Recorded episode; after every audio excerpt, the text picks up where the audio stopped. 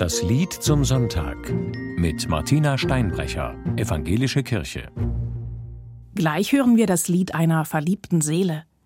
Tausend süße Worte findet sie für ihren Angebeteten. Sie hat nur Augen für ihn und seine Schönheit und hört nicht auf zu schwärmen. Als Außenstehende kommt mir das zunächst übertrieben vor.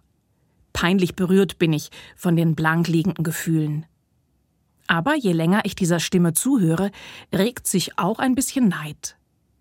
Diese Innigkeit lässt sich nicht beirren, und sie berührt mich. Die Worte gehen ihr nicht aus, sie fließen beständig aus ihr heraus, kaum kommt sie nach, den Geliebten zu preisen. Schön und herrlich, groß und ehrlich, reich an Gaben, hoch und sehr prächtig erhaben. Und dann die Überraschung.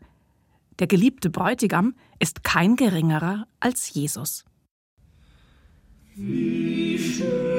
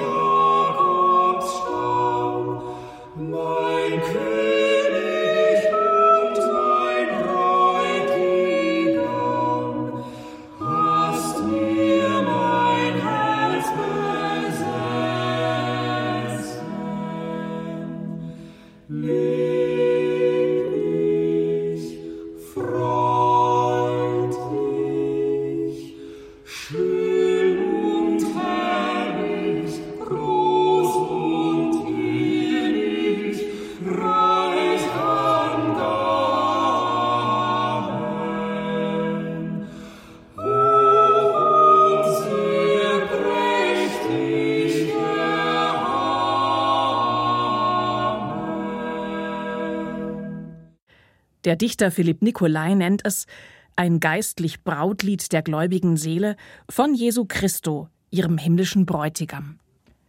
Dabei formuliert er kühne Wünsche, projiziert auch erotische Bilder. Das hat dann leider dazu geführt, dass in der Geschichte des Liedes viele Textzeilen geglättet, man könnte auch sagen verstümmelt wurden. Und selbst in der aktuellen Ausgabe des evangelischen Gesangbuchs sind nicht alle Strophen in ihrer ursprünglichen Fassung abgedruckt. In der vierten Strophe zum Beispiel wird die Bitte laut Nimm mich freundlich in deine Arme und erbarme dich in Gnaden. Das wirkt aber ziemlich spröde, wenn man sich den Originaltext herholt.